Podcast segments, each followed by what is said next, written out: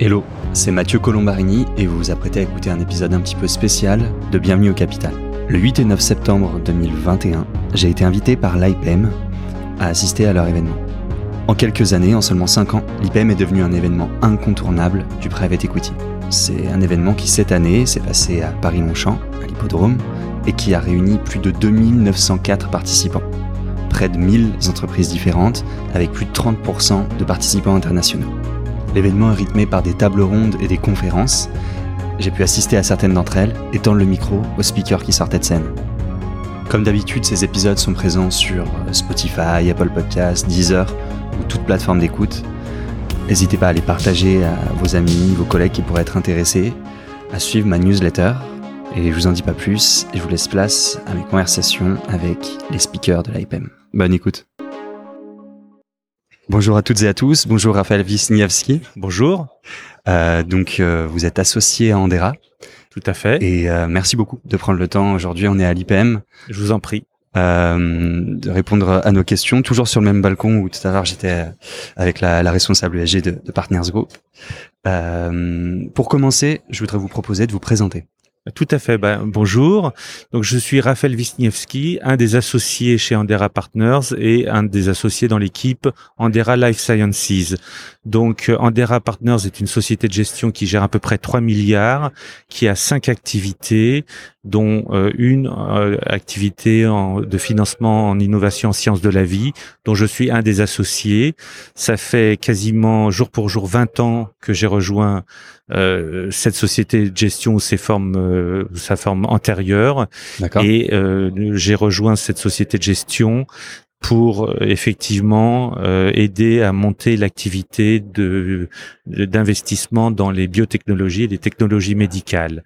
Auparavant, j'avais euh, passé sept ans en Angleterre, mmh. deux ans à la Générale de Santé quand ça appartenait à la, au groupe Général des Eaux, et cinq ans en banque d'affaires euh, santé, euh, banque d'affaires d'investissement dans les groupes santé, Salomon Brothers et Goldman Sachs. Ok. Et euh, donc, vous avez eu des expériences dans la santé, mais juste avant, vous me disiez que par contre, vous avez pas un background d'ingénieur. Vous avez fait une école Non, j'ai fait une école de commerce, mais j'ai toujours travaillé dans l'investissement ou le conseil des sociétés du secteur. Et euh, nous avions l'idée de monter une activité euh, d'investissement dans l'innovation médicale avec des backgrounds complémentaires. Donc, nous avons une équipe d'associés, nous sommes quatre, mmh. deux euh, docteurs en biochimie, biologie, un cadre de l'industrie pharmaceutique euh, qui euh, par la suite euh, a, a, rejoint ce qui était Andera à l'époque pour monter l'activité sciences de la vie avec les autres associés. Ok, parfait. Et aujourd'hui, donc, vous avez un stand à l'IPEM. Voilà. Et en plus de ça, vous allez intervenir. Donc, on va prendre un petit peu d'avance. C'est demain que vous intervenez sur une table ronde euh, et sur le sujet, est-ce, la grande question, c'est est-ce qu'on entre dans l'âge d'or du financement des biotech? Donc, je vais vous demander de, de, nous spoiler un petit peu, si vous pouvez nous dire un, un petit peu en avance ce que vous allez raconter demain. Tout à fait. Donc euh, effectivement, nous avons un stand puisque nous avons beaucoup d'activités avec les différentes équipes à, à l'IPEM, mais plus précisément, demain, nous allons intervenir à deux mmh. avec euh, mon associé Sofia Ioannidou, qui est une des quatre associés de l'équipe. Nous allons animer ou participer à ce panel, euh, ce workshop sur euh, la santé, qui est divisé en deux séances. Une séance sur le capital, euh, le, le, venture en, en biotech et en technologie médicale auquel nous participons, et puis un autre panel sur le private equity en santé, donc des sociétés beaucoup plus matures. Okay. Donc, euh, ma collègue Sophia va euh, montrer quelques diapositives montrant l'évolution euh, positive et favorable du secteur dans les dernières années, ce qui nous permet de, de penser que les meilleures années sont devant nous et, et qu'on est entré déjà dans une période euh, tout à fait, euh, euh, si, je sais pas si le terme âge d'or euh, euh, est, est, est, un bon terme puisque généralement après un âge d'or il y a un déclin, donc plutôt une période très favorable. Euh, et puis euh, dans le panel, j'interviendrai avec un confrère d'un fonds néerlandais, Sander Slotweg, et Jérôme Sanson, qui est qui travaille au FEI, qui finance beaucoup de fonds dans notre secteur. Mmh. Et donc effectivement, nous avons en fait l'avantage d'avoir lancé l'activité depuis une vingtaine d'années. Mmh. On a pu voir effectivement que dans les dernières années, il y avait une forte accélération du secteur et que euh, le secteur offrait des belles perspectives euh, industrielles, donc du point de vue de l'investissement, et en même temps des belles perspectives pour les investisseurs qui financent les fonds. Donc on peut dire qu'on est dans une période très favorable euh, pour notre secteur et si on veut l'appeler âge d'or, eh bien appelons-le âge d'or. On l'appelle âge d'or, mais en espérant qu'il n'y ait pas le déclin un petit peu Ok. Euh, hyper intéressant. Et vous spécifiquement, donc, Andera, vous y êtes depuis presque. Alors chez Andera, on a lancé euh, l'activité il y a à peu près une vingtaine d'années, en 2000-2001, mmh. mmh. avec les fonds Biodiscovery. Et nous avons euh, euh, levé à date cinq fonds. Et nous sommes en cours de levée du fonds Biodiscovery 6, qui a fait déjà un premier closing et qui vise une cible, de, une taille cible d'environ 450 millions.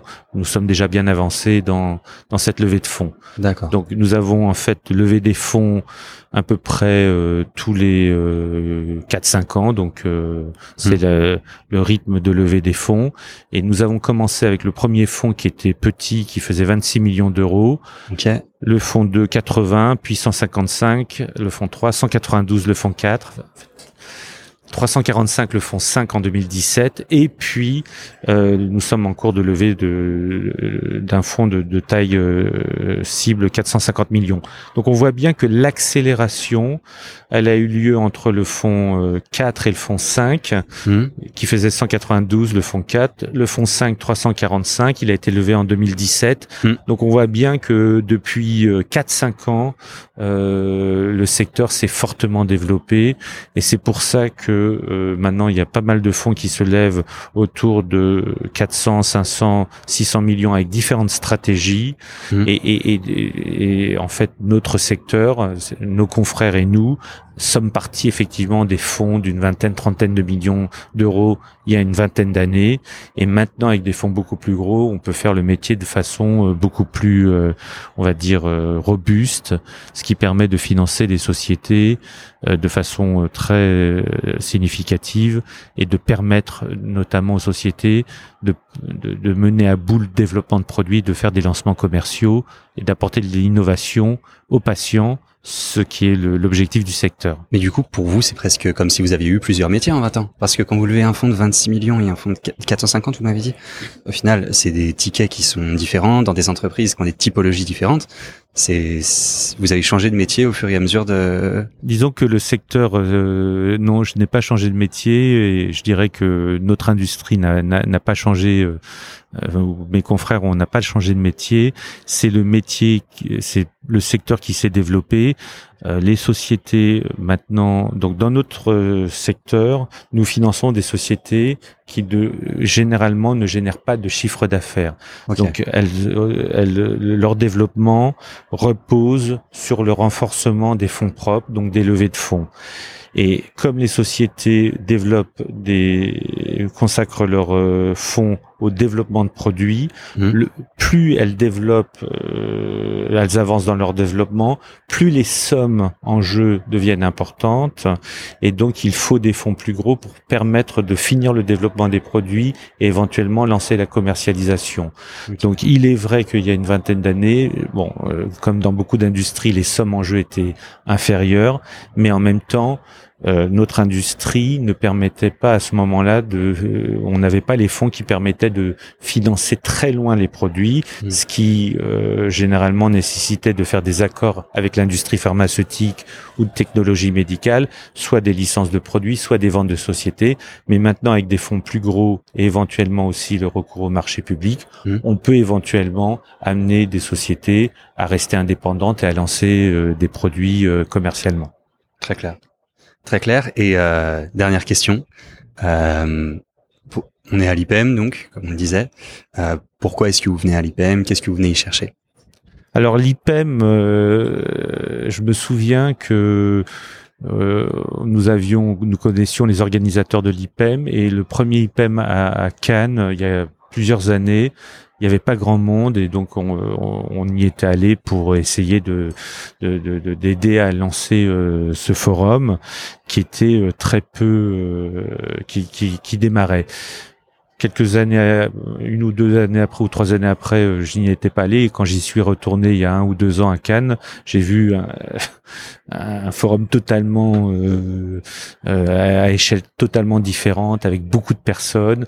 Et donc on a vu que effectivement, ce forum-là reflétait bien l'évolution du marché du private equity. Donc nous, on a plusieurs familles de produits dans notre société de gestion. Mmh. Euh, des produits de capital euh, développement, de financement des ETI, des PME et ETI, des produits en, en, fonds propres, des produits de financement des, de sociétés en dette mezzanine. On a lancé une activité euh, d'infrastructure énergie renouvelable. Et donc on voit bien que le private equity, le, secteur du private equity s'est fortement développé dans les dernières années. Et donc l'IPEM regroupe euh, les acteurs du private equity sous ses différentes formes, euh, venture, private equity et, différentes formes, les souscripteurs, les fameux LPs, les limited partners, et puis tout un écosystème du private equity. Donc c'est un des lieux où on vient, où la profession se rencontre, et généralement c'est à Cannes, mais pour les raisons qu'on connaît, on le fait à Longchamp. Il fait beau, donc c'est très agréable. Et ça nous permet, dans un cadre agréable, de croiser nos confrères, croiser euh, nos, nos souscripteurs de fonds et donc euh, d'échanger sur le secteur et, et de, de, de, louer des liens, euh, nouer des liens supplémentaires pour faire grossir ce secteur qui lui aussi connaît un âge d'or. Parfait. Merci beaucoup. Je vous en prie. Bonne journée. Bonne journée.